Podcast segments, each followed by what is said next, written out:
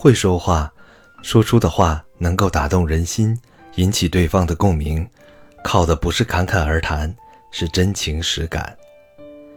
前面说的言之有物，句句中肯，是要晓之以理。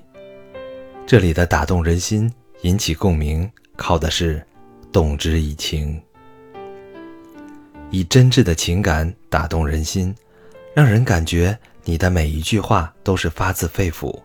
靠的是说话者对说话对象由衷的关爱之情。我们面对的说话对象有着极大的不确定性，年龄、性别、身份地位、脾气性格、学识修养等的差别都是客观存在的。要求我们对每一个说话对象都满怀关爱之情，似乎有些勉为其难。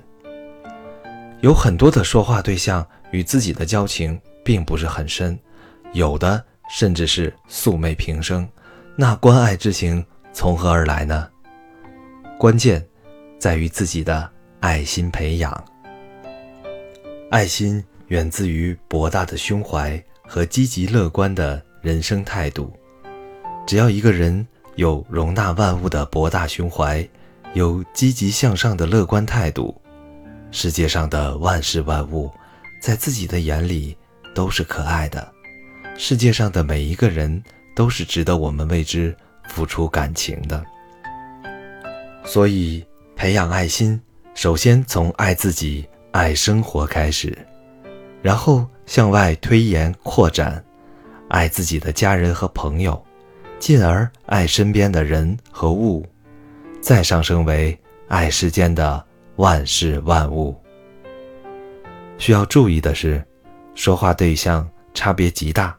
关爱说话对象，绝对不是只挑好听的话来说，不是一味的讨好对方，不是卑躬屈膝的说肉麻的话。要知道，人与人之间，无论身份地位有多大的差别，人格上都是平等的，没有高下之分。所以。也没有刻意委屈自己而去讨好别人的必要。有的时候，违背自己的内心，刻意去讨好别人，极有可能被别人认为你矫情造作，怀疑你怀有不可告人的险恶用心。倘若因此使对方对你怀有戒备之心，岂不是画虎不成反类犬？因此，说话。动之以情，需要建立在晓之以理的基础之上。晓之以理是前提和基础，动之以情是有效的辅助手段和催化剂。即便出于特殊的需要，为了让对方高兴，也不可过于浅露和直接，而应委婉和把握分寸。